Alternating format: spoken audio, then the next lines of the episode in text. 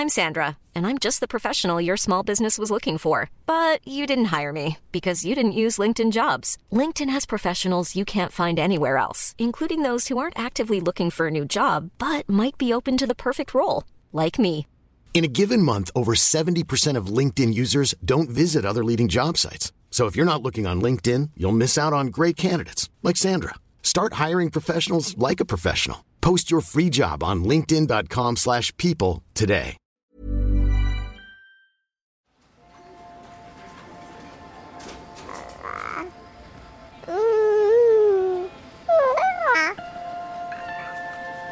Comme on manquait de sommeil, euh, c'était très compliqué d'être patient avec elle. Eh bien, c'est la violence euh, des cris, euh, des, parfois des coups que mon enfant pouvait me porter. Ce moment, autour de deux ans, c'est un moment charnière, une des étapes fondamentales hein, du développement de l'enfant vers l'adolescence et l'âge adulte. Ils ignoraient que ce serait aussi dur que ça, je pense. Ouais, il doit vivre un enfer. Pourquoi tu m'as jamais aimé? T'aimer Mais qui a dit que je dois t'aimer? C'est qu'il s'agit de déconstruire l'existant pour créer du nouveau.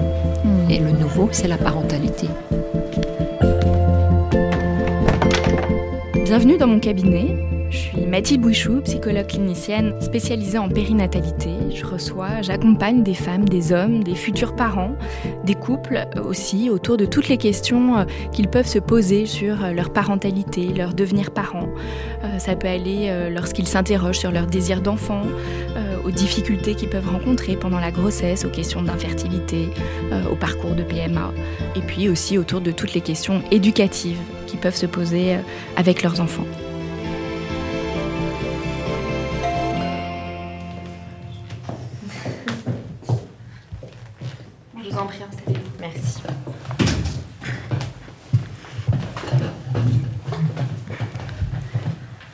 Sophie, qu'est-ce qui vous amène aujourd'hui? Alors, Mathilde, si je suis là aujourd'hui, c'est pour parler des difficultés que je peux avoir euh, rencontrées avec ma fille, euh, Florie, qui euh, va bientôt maintenant avoir 6 ans, mais qui a eu vraiment des difficultés. On a rencontré des grandes difficultés quand elle avait 2 ans, 2 ans et demi. Ces crises d'opposition, du terrible tout étaient assez fortes et puis majorées par le fait qu'elle ne dormait pas la nuit. Donc, euh, c'était compliqué pour elle et compliqué pour nous d'avoir la patience pour l'épauler dans ses apprentissages. Qu'est-ce qui s'est passé euh, concrètement quand elle a eu deux ans et demi? Et bien, à partir de, de 18 mois à peu près, euh, elle commençait euh, bah, à dire non, moi toute seule, moi toute seule. Donc c'était vouloir mettre son pantalon toute seule. Mais comme elle était frustrée parce qu'elle y arrivait pas bien, parce qu'elle était toute petite encore, ben, elle criait dans tous les sens. C'était parfois des morsures quand son frère venait l'embêter ou lui piquer son doudou ou quand elle arrivait pas à, à faire un château de cubes. euh, Du coup, elle se mettait à crier. euh, euh, quand on lui demandait de mettre ses chaussures ou de mettre son manteau, elle se roulait par terre. elle, voilà, c'était c'était des noms, c'était c'était une Donc, Des noms, des colères Ouais, des noms, des colères, euh, des, des comportements un peu d'anguille, c'est-à-dire qu'elle faisait son, son chamallow, où elle voulait pas, euh, pas qu'on ait prise finalement. Ou c'était par exemple quand elle voulait pas manger euh, les, petits, les petites purées de haricots verts ou les saucisses qu'on lui avait préparées, ou sinon c'était euh, Donc ça pouvait se manifester de plein de manières plein différentes. de manières différentes. Et comment vous, Sophie, vous avez vécu voilà, ces oppositions, ces colères? Et ben alors c'est compliqué parce qu'en en fait c'est ma deuxième enfant. Donc j'avais un premier enfant qui a maintenant 7 ans. Mais avec lui, euh, comme c'était mon seul, euh, j'étais très patiente, euh, j'étais très focus sur lui. Donc euh, c'était plus facile de l'accompagner euh, dans cette euh, période de crise-là. Et donc finalement, il y a eu des crises oppositionnelles, mais somme toute assez normales. Et puis on arrivait à gérer avec pas mal de patience finalement et d'accompagnement. Mais pour Florie, comme on manquait de sommeil, euh, c'était très compliqué d'être patient avec elle. Donc tout de suite, on se mettait à crier, à hurler, à la prendre euh, finalement avec pas mal de, virulence, voire de violence parfois. Donc euh, bah, on se sent frustré, impuissante, on a envie de pleurer, on se sent coupable. Enfin voilà, c'est toute un, une palette d'émotions pas toujours très agréable. Hmm. Oui, donc là, vous dites bien que finalement, ça s'est passé aussi chez votre fils, mais qu'à ce moment-là, vous vous êtes senti plus armé euh, pour pouvoir y faire face, pour pouvoir l'accompagner. Tout à fait. Dans cette période-là, alors que euh, pour votre fille, euh, du fait, vous disiez, de la fatigue notamment, bah, ça a été plus difficile. Oui. À vous, à vivre et du coup, de fait, pour l'accompagner. Tout à fait. On n'avait pas notre besoin vital de, sommeil qui était satisfait. Donc on était juste en survie à ce moment-là. Combien de temps ça a duré Alors moi, ça m'a paru une éternité, euh, mais dans les fêtes, euh, un peu moins. Euh, après, ça dépend. Pour mon fils, ça a duré peut-être moins longtemps. Puis c'est en pointillé, c'est-à-dire qu'il y a des moments où la manière dont nous, parents, on va envoyer la balle à notre enfant, comment est-ce qu'on va gérer une situation, va, va permettre à l'enfant de réagir complètement différemment. Donc, quand nous, on est bien, finalement, on va gérer les crises de manière beaucoup plus simple et, et facile que quand on est moins bien. Euh, donc avec euh, Constantin, c'était plus, ça peut-être duré moins longtemps, ou c'était peut-être plus éparpillé. En tout cas, ça m'a paru moins violent que pour Florie, où euh, là, ça m'a paru vraiment une éternité, alors qu'en fait, c'était, il y avait des semaines où c'était très compliqué, des semaines où ça l'était pas du tout. le matin, ça pouvait être hyper compliqué avec le timing du matin, puis le soir, finalement, ça se faisait bien. Donc il euh, n'y a pas vraiment de règles là-dessus, je trouve. Hmm, donc c'était euh, fluctuant et dans une temporalité euh, variable. En tout cas, c'était pas forcément des comportements d'opposition en continu. Il pouvait y avoir des mouvements de va-et-vient. Oui. Quand vous parlez de ce qui a été violent pour vous, c'est quoi cette violence? Eh ben, c'est la violence des cris, des, parfois des coups, enfin des coups. J'ai jamais frappé mes enfants, mais des coups que mon enfant pouvait me porter, euh, des l'agressivité que sûr. votre enfant pouvait manifester. Bien sûr, et c'est se dire que moi, voilà, je suis la mère, donc je suis censée être un élément très stable, un rocher sur lequel elle peut s'appuyer. Et finalement, euh, avec ce manque de sommeil-là, qui a vraiment été une problématique compliquée pour nous, bah, comment arriver à être solide pour lui montrer le bon cap euh, alors que qu'on n'est pas mmh. forcément disponible. Est-ce que euh, cette violence et cette difficulté, elle a été partagée par votre mari? Alors, pas de la même manière. Lui, il est beaucoup moins impulsif que moi. Donc, je pense que le tempérament, le caractère de chacun des parents euh, joue aussi sur la prise en charge de l'enfant. Mais oui, évidemment, il y a eu des conflits de couple par rapport à ça, sur mais arrête de crier, oui, mais j'en peux plus, euh, tu comprends pas, ça fait depuis ce matin qu'elle est comme si, t'étais pas là, ou des trucs comme ça qui sont complètement euh, inutiles et, et qui ne servent à rien. Et avec le recul, on se rend compte qu'on peut faire les choses complètement différemment et qu'il faut apprendre à les faire différemment. Mais quel regard vous avez porté sur euh, Sophie, la maman, quand justement vous aussi vous pouviez vous mettre à crier quand vous en aviez marre, quand ça devenait insupportable pour vous? C'est ce que j'explique maintenant à mes enfants, c'est que j'étais une maman dragon et que, et que c'est terrible d'être une maman dragon alors qu'on aime ses enfants et qu'on veut absolument pas leur faire de mal et qu'on veut les emmener à devenir des adultes heureux avec un chemin euh, serein et qu'on se voit dans l'impossibilité parce que c'est pas réfléchi ces comportements violents. Hein. C'est de la réaction. Voilà, on n'est pas dans le temps de la relation, on est vraiment dans le temps de la réaction.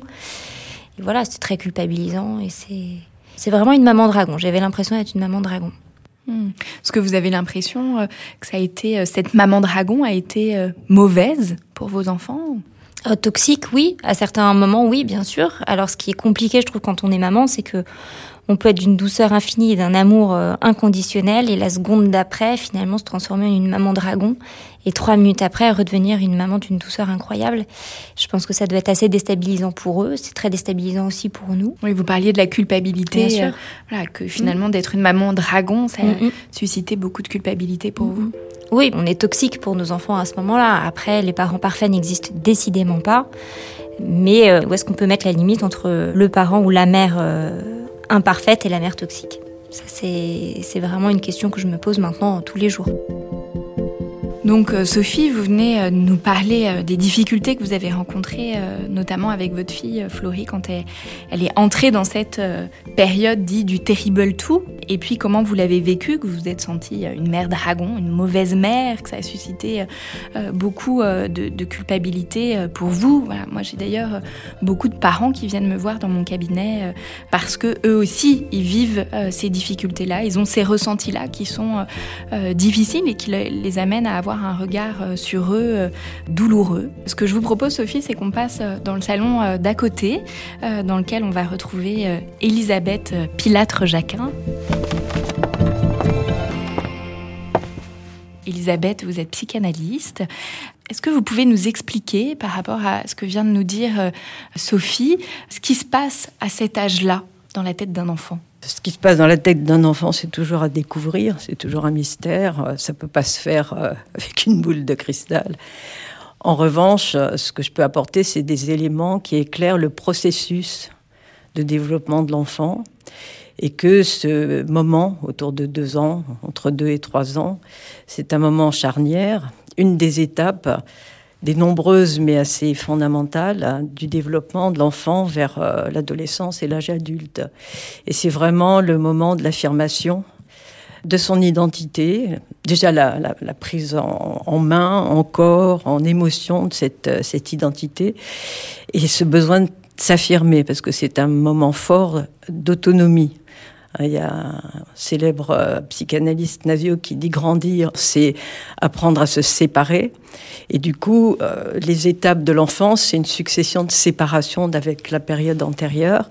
Et chaque séparation euh, fait passer dans un univers nouveau de sensations, d'images, d'autonomie.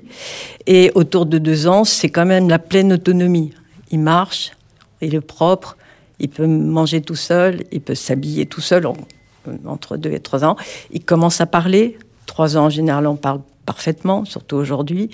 Donc c'est un moment d'enivrement très grand, partagé entre angoisse et enivrement précisément parce que euh, tout d'un coup euh, on sent ce sentiment à la fois de toute puissance et de solitude, c'est-à-dire de fragilité et de puissance qui s'exprime alors ce que vous disiez qui me paraît intéressant et que vous avez remarqué, c'est que donc on peut décrire un processus, mais il est vécu par chaque enfant de façon très différente, y compris à des moments différents. Ça peut être 18 euh, mois, ça peut être 3 ans. Enfin, j'exagère, mais c'est pas voilà, c'est pas un timing, c'est pas une programmation. Euh, c'est dans un processus de développement qui se fait dans un univers, dans un univers familial, social, culturel, qui a ses règles, ses lois.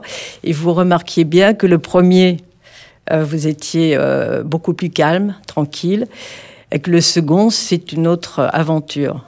Déjà, il faut qu'elle fasse sa place dans un trio installé, et c'est pas rien pour, pour une petite fille ou un petit garçon d'ailleurs, c'est pas une question de sexe.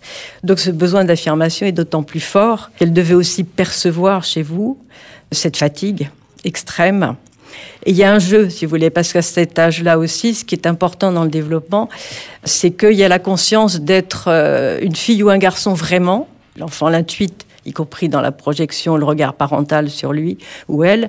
Mais c'est vraiment le moment où on, doit être fier euh, d'appartenir à son sexe. On doit commencer à faire un petit peu le deuil de, de tous les sexes, de commencer à s'identifier à papa ou à maman, alors identifier au sens des comportements, ça peut être indifféremment père ou mère, mais dans son sexe, c'est vraiment, euh, on n'a qu'un seul sexe. C'est aussi déjà le moment où on fait le deuil d'avoir la toute-puissance d'être et garçon et fille. C'est vraiment un processus qui bouleverse euh, très profondément l'enfant l'attitude, le climat, la pression qu'il ressent, il en joue d'autant plus qu'il peut avoir un tempérament particulièrement euh, affirmé. Donc c'est un moment très difficile. Vous l'avez noté. D'ailleurs, en disant que le second, vous êtes réveillé comme une mère dragon, peut-être beaucoup plus pour le premier. Et moi, j'avais envie de vous poser une question, si c'est possible. Mhm. Quelle est la différence d'âge entre les deux? Deux ans deux ans, donc c'est très court, quand même assez court.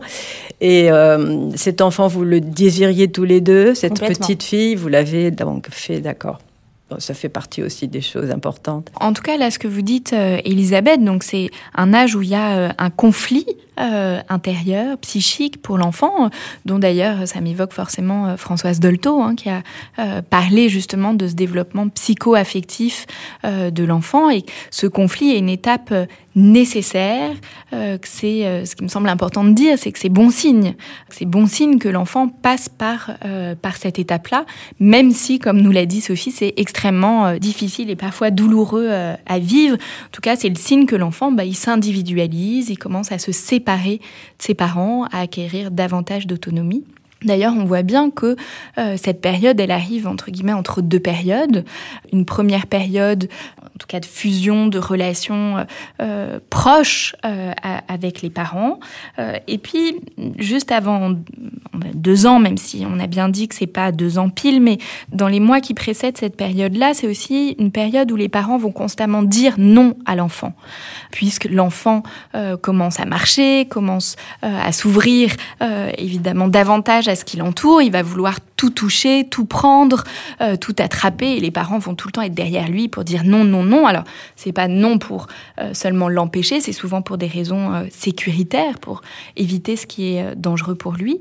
Au niveau du langage aussi, le langage apparaît, et tout ça, c'est des choses dans le développement de l'enfant qui lui permettent d'avoir une meilleure conscience de lui, et donc, du coup, de pouvoir davantage être connecté à son être, ce qu'il est, ses besoins, ce dont il a envie, et que du coup, il va être davantage en mesure aussi de l'exprimer. Oui et non.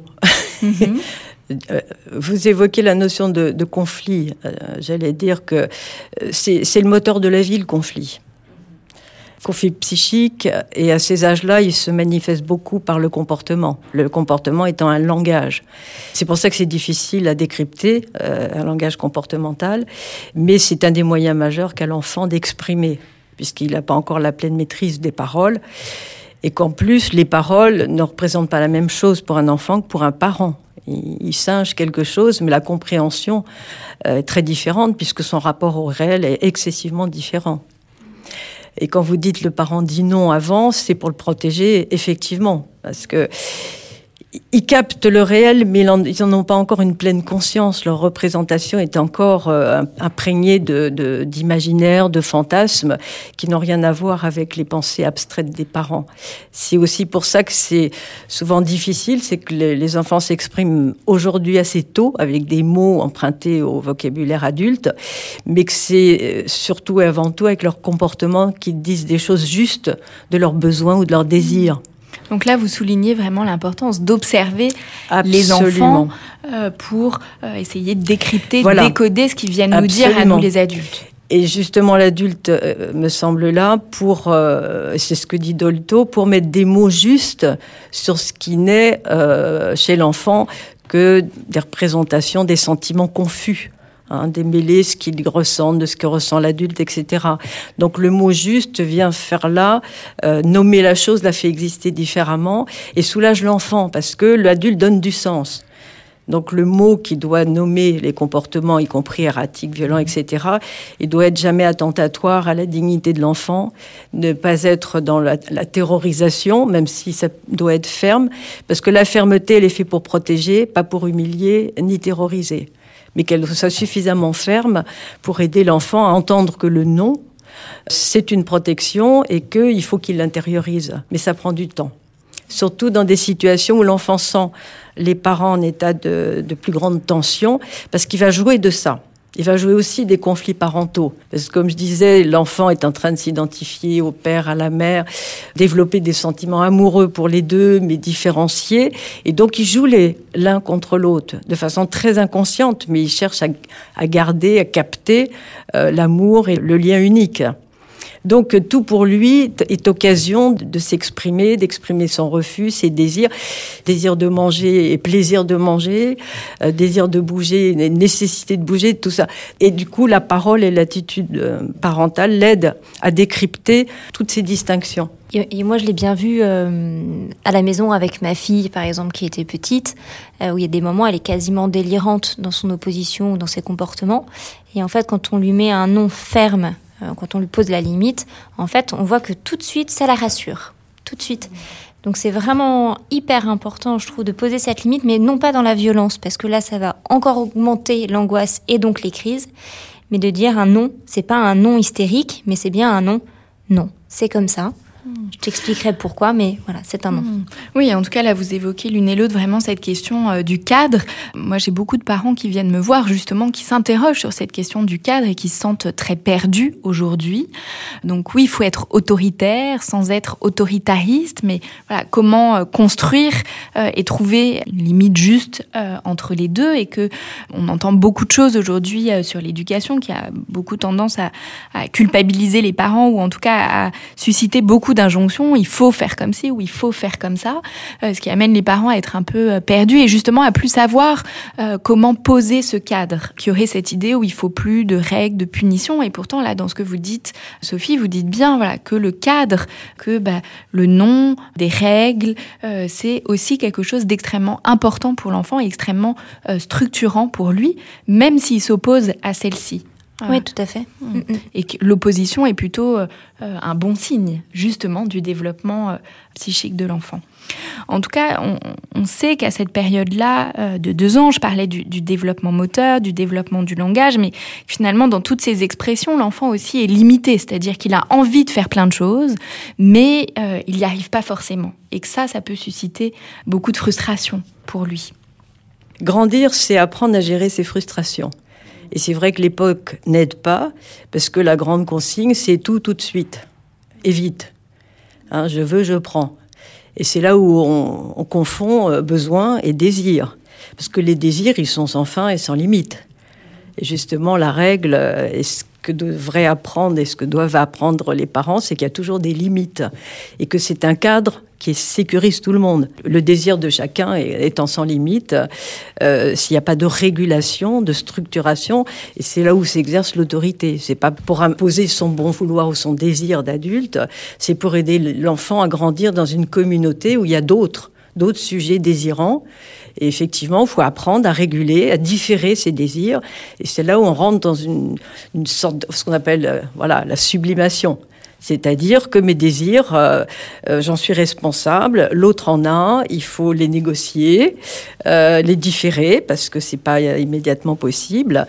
Et c'est vraiment cet apprentissage-là qui est au fondement de l'éducation et de, du développement de l'enfant. Pour en revenir au poids de l'environnement, c'est vrai que la culture dominante, on est passé au 19e siècle d'une culture de l'enfant comme envahi par le mal, qu'il fallait exorciser, tous les comportements, enfin c'était une vision très négative euh, de, l'enfant un peu démon. Hein, Satan était dans l'enfant. Et aujourd'hui, c'est peut-être l'ange. Donc on est passé du démon à l'ange. Et dans les deux cas, euh, ils sont pas humains. Donc un ange, parce qu'ils sont petits, ils sont innocents, ils sont fragiles, euh, ils sont charmants, c'est l'envie de leur faire plaisir. Et que d'être gentil avec eux devrait suffire. Alors que non, euh, on peut pas être gentil parce qu'ils sont ni anges ni démons, mais ils sont une force de vie extrême et contradictoire avec tous ces conflits qui s'expriment.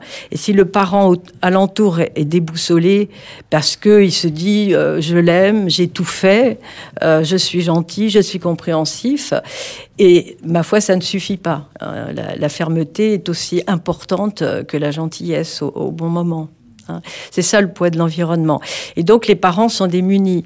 Il y avait autre chose qui me paraissait vraiment important à souligner, c'est que l'adulte, euh, quand vous disiez vous deveniez agressif, vous vous mettiez à crier, c'est de renvoyer à l'enfant l'idée que, euh, à la limite, vous vous mettez au même niveau que lui, dans la mesure où vous maîtrisez pas plus vos émotions que lui.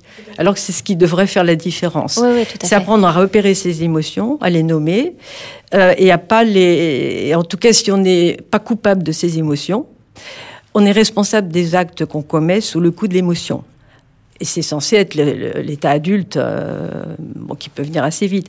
Mais l'enfant, non. Lui, il va, il va manifester l'émotion jusqu'à ce qu'il trouve une barrière, un stop, éventuellement un mot qui n'est pas c'est mal, t'es insupportable, regarde comme tu me mets en colère parce qu'on lui fait porter la responsabilité de notre colère. Non, on est en colère, on en prend la responsabilité, mais c'est pour l'aider, lui, juguler la, la, sienne.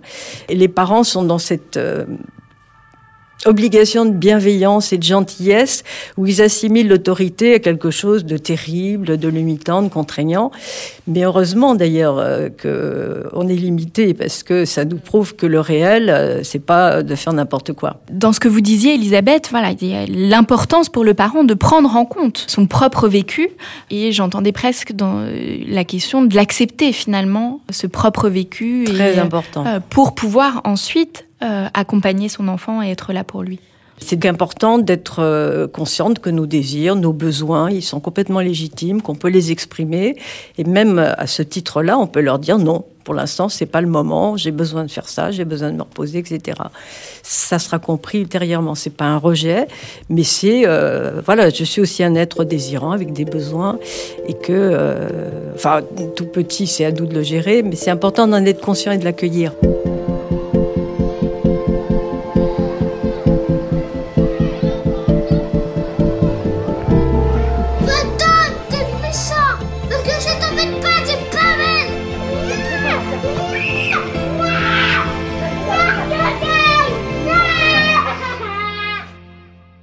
Sophie, euh, donc vous avez connu ce Terrible 2 euh, avec votre fille, euh, vous avez rencontré des difficultés, vous avez dit voilà à, quel point ça a été douloureux pour vous.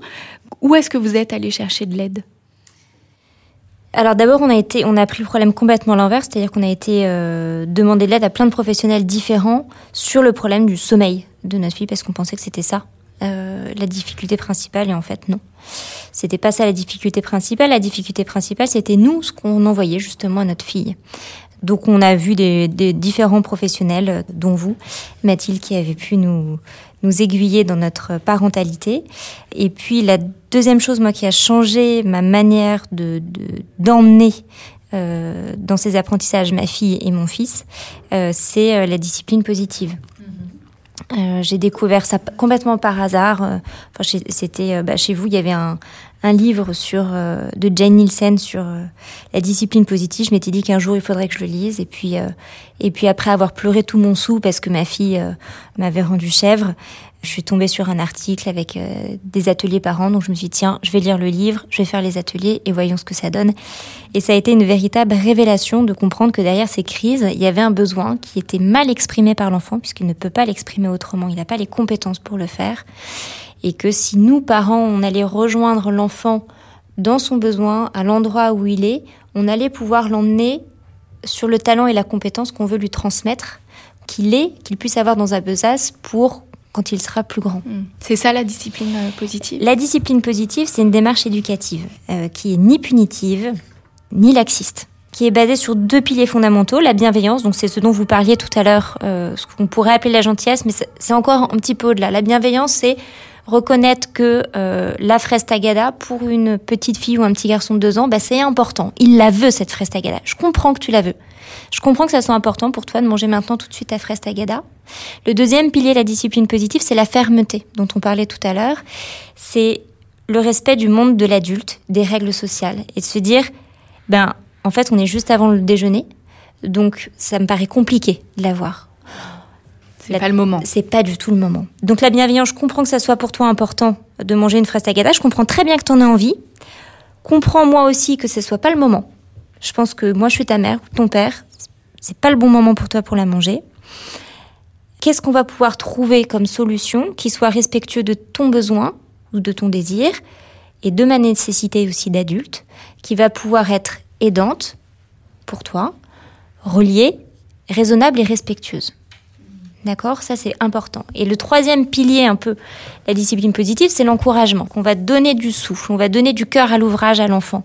Donc, par exemple, un enfant qui, en termes de motricité, est pas encore au point, notamment sur l'âge du terrible tout, qui fait qu'il renverse son verre pour la énième fois, alors que ça fait 36 000 fois qu'on lui explique que, ben non, un verre, on, on le pose, on joue pas avec. D'accord? Notre premier réflexe serait de dire mais c'est pas possible, fais un petit peu attention, euh, j'en ai marre, euh, ça fait 15 fois que je te le répète, mais t'es insupportable. Toutes ces genres de gentillesse qu'on peut dire. On va plutôt lui dire oups, ah, pas de chance. Qu'est-ce que tu vas pouvoir faire pour arranger ça? Et en fait, en faisant confiance à l'enfant sur ses capacités de réparation et de trouver des solutions, on se rend compte que les enfants ont envie de contribuer en fait. Mmh. Donc c'est euh, dans ce que vous dites, j'entends vraiment cette idée de rendre acteur l'enfant Complètement. euh, de ce qui se passe pour lui, de ce qu'il vit. Euh, De le remettre en capacité, en fait. Mmh. Vous disiez euh, désir de transmettre, et la meilleure façon de transmettre, c'est leur proposer un modèle dont ils peuvent se- s'emparer. Donc si vous régulez euh, vos, réactions émotionnelles, vous lui offrez la possibilité de faire pareil. C'est-à-dire, on peut renverser un verre, mais effectivement, c'est à l'enfant assez vite de, réparer. Et que c'est faire appel à, son sens, euh, même de l'action. C'est agir pour un enfant, c'est son moteur. Hein. Donc, euh, si on l'aide à agir en respectant un certain nombre de, procédés, de procédures, c'est ça qui l'aide à grandir. Et c'est euh, pour ça que c'est une discipline euh, dite positive, c'est-à-dire euh, et qui casse avec cette image que l'autorité c'est mon désir maintenant, c'est arbitraire euh, et, et, et tu peux pas comprendre, mais c'est je t'accompagne dans cette prise de responsabilité de tes actes, de tes paroles, de tes comportements. Oui, en tout cas, là, on voit bien que euh, le- l'enfant, sa part de responsabilité, ce qu'il est, en tout cas, que le parent peut faire de l'enfant un allié et s'appuyer euh, sur lui euh, pour justement euh, dépasser ces moments qui sont difficiles, Oui, tant pour lui que, que pour le parent. Souvent, moi, là, ça, m'évoque euh, euh, une maman, en tout cas sur la question des bêtises, une maman qui, me racontait euh, l'autre jour en consultation, voilà, que sa fille de 20 mois, elle a dessiné sur les murs, ce qui l'a mis beaucoup en colère. Du coup, elle a disputé sa fille, qui évidemment par la suite a, a recommencé. Selon vous, Elisabeth, est-ce que les enfants de deux ans, ils font des bêtises? Alors bêtise, pour lier ce que vient de dire euh, Sophie, euh, tout est dans le regard qu'on porte sur les actes posés. Donc la bêtise, ça dépendra du parent, euh, de son état de fatigue, de sa disponibilité et même de sa conception qu'il a de l'ordre, de ce qu'il faut ou faut pas faire, y compris à tel âge. Donc euh, Donc, ce qui peut être une bêtise pour un parent ne le sera pas ne sera forcément pas pour, pour, un autre. Alors, ce qui peut être désagréable, c'est un mur crayonné, c'est très embêtant, et euh, c'est euh, comment apprendre euh, à l'enfant à ne plus le crayonner, parce que pour lui, c'est une expression libre de sa créativité, et qu'il n'a pas encore intégré les normes du respect de, des- de l'environnement. Donc c'est un apprentissage. Donc c'est accompagner ça, euh, quitte en étant assez ferme, et trouver des moyens et des procédés pour lui dire, tu as le droit de crayonner, mais on va établir une grande feuille de papier, on va la scotcher. Et puis après, tu, tu, as- tu la dérouleras, tu la plieras, etc. C'est de lui donner les moyens qui respectent notre cadre et, et nos règles pour qu'on n'ait pas euh, constamment à dire qu'il est dans la bêtise, mais qu'il apprend à utiliser son environnement. Et là encore, je reviens vraiment sur le changement de regard qui me paraît important, y compris dans euh, non seulement les bêtises, mais vous disiez par exemple les symptômes. On ne dort pas la nuit, c'est un symptôme. Et euh, aussi bien pour un enfant qu'un adulte, ça, raconte quelque chose d'un équilibre global qui se dérégule. Or, très souvent dans la, médecine moderne ou l'approche modèle, on va masquer le symptôme. On donne euh, un cachet pour faire tomber la fièvre, euh, on va donner euh, des somnifères pour faire dormir, mais on ne répare pas et on ne, cherche pas les causes de ces dysfonctionnements. On en fait une pathologie qu'il faut faire disparaître. Et je trouve que c'est euh, dommage parce que c'est antinomique avec, euh, en tout cas toute la vision que j'ai, c'est d'accompagner la vie dans ses manifestations, essayer de la comprendre, y compris quand c'est un peu mystérieux, et faire de, de la personne qui, voilà, ses symptômes. Ce que vous dites, un allié, c'est plutôt un acteur qu'un allié. C'est-à-dire lui donner des moyens de modifier des comportements ou qui se manifestent par des symptômes. Par rapport à cette question du regard des autres, quand voilà, l'enfant va faire une colère, se rouler par terre euh, en, en public, Elisabeth, qu'est-ce qui se passe à ce moment-là pour le parent? Bah, C'est entre la honte et la culpabilité. Donc plus euh, elle est forte euh, dans chaque parent, plus elle est convoquée à ce moment-là. L'image du parent lui-même qui est renvoyée dans le regard supposé de l'environnement. Donc quand on est euh, un peu fragile, sensible, ça peut prendre des proportions énormes et, du coup euh, on se coupe de ce qui se passe et l'enfant doit le ressentir très fortement. Les émotions, les sentiments, ça, ça passe de, de, de, corps à corps, j'allais dire. Euh, ça transpire. Forcément, entre enfants et, et, parents. Donc, euh, c'est aussi tout ça qui, qui, se gère à ce moment-là. enfin qui se gère ou se gère pas bien, mais euh, en tout cas, c'est oui. En tout cas, cette honte et cette culpabilité, bien souvent, amènent justement les parents à euh, du coup se réagir ou à sous-réagir. Oui, tout à fait. Et du coup, de pas justement à pouvoir répondre de manière adaptée à l'enfant. Donc là, ça renvoie à l'image narcissique du parent. Quoi. À quelle image je veux rendre, donner de moi Une image supposée d'ailleurs, parce qu'on prête aux autres un regard, alors que c'est notre propre regard qui est projeté dans celui des autres. Même si effectivement, ça peut déranger objectivement euh, l'environnement, mais ma foi, euh, cet environnement va oublier l'enfant dans les 30 secondes où ils auront quitté le restaurant. Mais le parent reste avec ça. Et j'en reviens à cette nécessité de s'accueillir soi-même et de, connaître tous ces mécanismes à minima. Et c'est pas forcément dans les livres savants qui proposent plein de méthodes pédagogiques, mais c'est ce temps qu'on passe à essayer de se. Et c'est ça qu'apporte aussi l'enfant, c'est qu'il apprend aux parents en lui renvoyant en miroir euh, tous ces processus que le parent a vécu lui euh, dans l'enfance et que ça réactive dans, ce lien. Donc on réagit parfois avec les mêmes. Euh, intensité émotionnelle que dans notre propre enfance. Souvent, on, m'amène des enfants et je propose aux parents de faire un travail eux-mêmes, parce que c'est eux les éducateurs, et que souvent l'enfant est un peu le symptôme d'un climat et renvoie un certain nombre de choses. Et que donc cette nécessité, voilà, c'est le parent qui est au centre. Ça m'évoque ce que vous nous disiez tout à l'heure dans votre témoignage, Sophie, sur euh, ces moments où votre fille pouvait euh, vous taper, voilà, avoir des euh, comportements agressifs. Elisabeth, qu'est-ce que c'est que cette agressivité de l'enfant? C'est une expression vitale. Mhm. L'agressivité, elle est importante hein, parce que c'est aussi à la fois nous, nous, protéger du monde et puis le, le prendre aussi. Donc c'est vraiment quelque chose, euh, une pulsion vitale mais là encore, c'est apprendre à la réguler pour qu'elle soit pas attentatoire euh, à l'autre ou à soi-même, parce que beaucoup de violences euh, aussi infantiles se retournent sur l'enfant lui-même. Donc c'est repérer ce, moment de et ça signale aussi l'impuissance à, pouvoir réaliser un désir. Donc euh, à défaut de pouvoir le réaliser, bah, je casse ou je détruis. Vous, Sophie, vous parliez tout à l'heure du coup de ces moments où votre fille vous a tapé. Comment vous avez fait? Eh bien, au tout début, avant que je connaisse la discipline positive. Euh, alors, j'ai jamais frappé mes enfants. En revanche, je pouvais les prendre très, très, très fermement, euh, les mettre dans leur chambre très virulemment aussi et claquer la porte. Oui, en, tout cas, là, vous dites euh, que l'agressivité que l'enfant peut exprimer à l'égard du parent, évidemment, on va susciter de l'agressivité chez le parent et que le risque, c'est de répondre sur ce même niveau et de répondre par de l'agressivité. Oui, complètement. Donc c'est pour ça que je vous disais tout à l'heure, dès lors qu'on comprend notre manière de fonctionner en disant, attends, là, elle est agressive, moi, là, j'ai qu'une seule envie, c'est de la passer à la moulinette. Je vais être dans la vengeance et dans la revanche. Euh, c'est pas un comportement approprié de parent. Donc là, ce qu'elle est en train de me dire, c'est qu'elle n'est pas d'accord et qu'elle elle veut être le chef. Je vais me mettre en arrière en me disant, OK, là, c'est pas moi et ma fierté de parent, en disant, bah, je vais gagner à tout prix, mais ça va être lui donner du pouvoir dans mon cadre à moi. Donc, par exemple, pour l'habillage, ça va être, bah, tu choisis telle ou telle tenue donner un choix limité, par exemple, à l'enfant. Hmm. Ça peut être oui, une l'enfant à deux ans n'a pas la capacité de pouvoir choisir parmi euh, toute son armoire, que au contraire, cette multitude de choix est extrêmement angoissante Tout à fait. pour lui. Oui, ouais, complètement. En filigrane, vous nous avez dit euh, euh, l'importance d'accueillir justement les, les, émotions que vive l'enfant. Alors évidemment, d'accueillir la joie, c'est assez facile. D'accueillir la tristesse et les pleurs, c'est souvent un peu compliqué.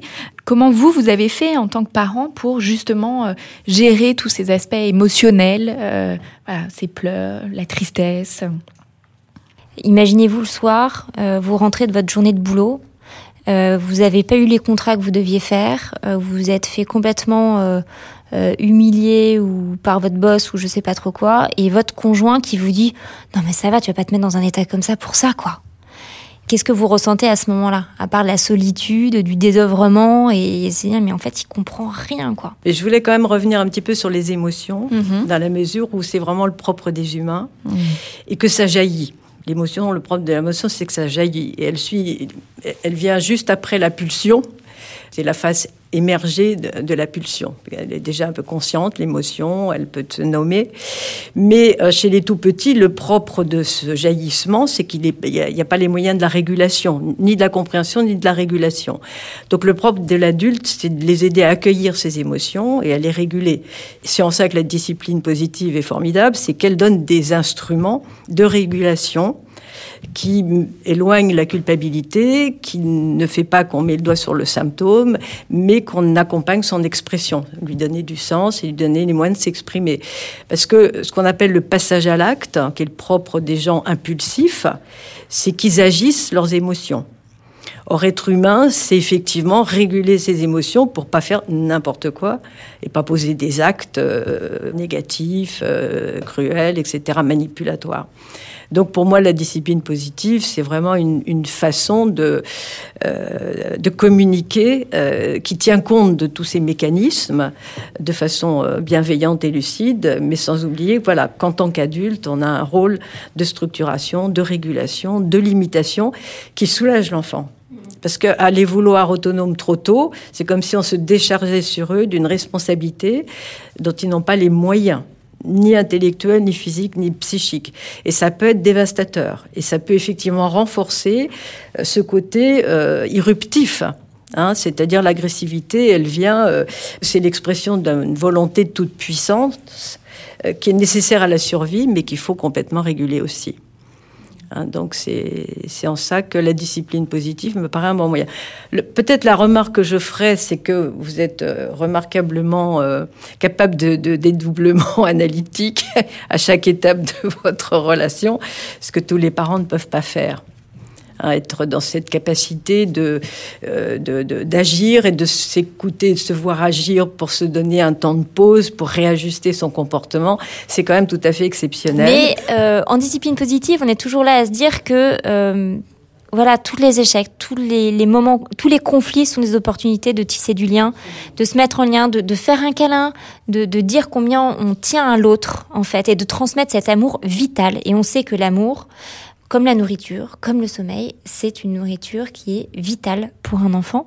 Et donc tous ces conflits sont aussi une source de retrouvailles et de, manière de dire combien on s'aime. Et donc les familles de discipline qui, qui utilisent en tout cas ces outils d'éducation positive sont loin d'être une famille parfaite, mais c'est des familles où finalement on se forme, on s'intéresse à comment est-ce que là il y a une rupture de lien, comment est-ce que je vais pouvoir retisser ce lien, ce lien à l'enfant, et c'est des outils qui marchent avec les enfants, mais avec son conjoint, ses collègues de travail, avec sa famille euh, plus large. C'est enseigné dans les entreprises. Tout à fait. Parce que c'est une façon de réguler les conflits inhérents à la vie humaine euh, et inter, dans les interrelations. Il y a toujours des frictions et c'est important de les réguler. Et vous disiez, ça renforce. Euh, effectivement, quand on règle des conflits, ça renforce les liens parce que c'est une capacité à surmonter des moments de tension absolument inhérentes à l'expression de la vie, mais euh, de les avoir résolus euh, renforce euh, et la considération et le lien. Oui, mais c'est pour ça qu'en discipline positive, par exemple, on ne va pas utiliser la punition, par exemple, ou ce genre de choses, ou la fessée ou des trucs comme ça, c'est inimaginable pour nous. parce, que, parce que la punition se, se centre sur ce qui s'est passé, le comportement inapproprié, alors que en discipline positive, on va se centrer beaucoup plus sur la recherche de solutions, sur comment co-construire le futur. En tout cas, merci euh, Sophie pour votre témoignage. Euh, souvent, je recommande des lectures euh, à mes patients. Si vous, il y avait un livre que vous deviez recommander Contre toute attente, le livre de Jen Nielsen sur la discipline positive. Ok, et vous, Elisabeth?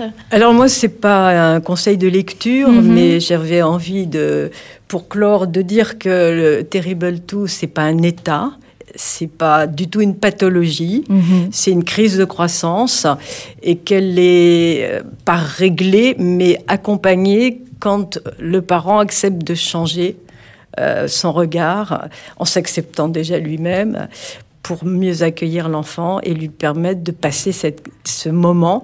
Et ça va le préparer à l'adolescence. Mhm. Parce que l'adolescence, c'est la dernière...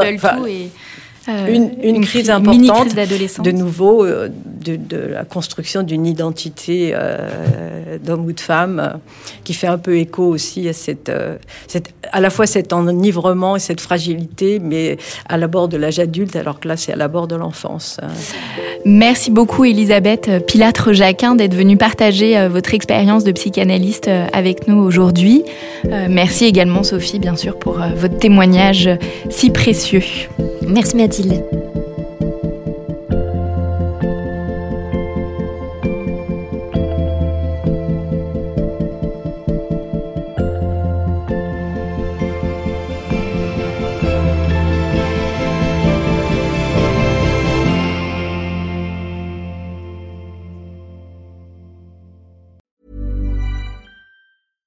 when we're on a budget, we still deserve nice things. Quince is a place to scoop up stunning high-end goods for 50 to 80% less than similar brands. They have buttery soft cashmere sweaters starting at $50, luxurious Italian leather bags, and so much more. Plus, Quince only works with factories that use safe, ethical, and responsible manufacturing. Get the high-end goods you'll love without the high price tag with Quince. Go to quince.com/style for free shipping and 365-day returns.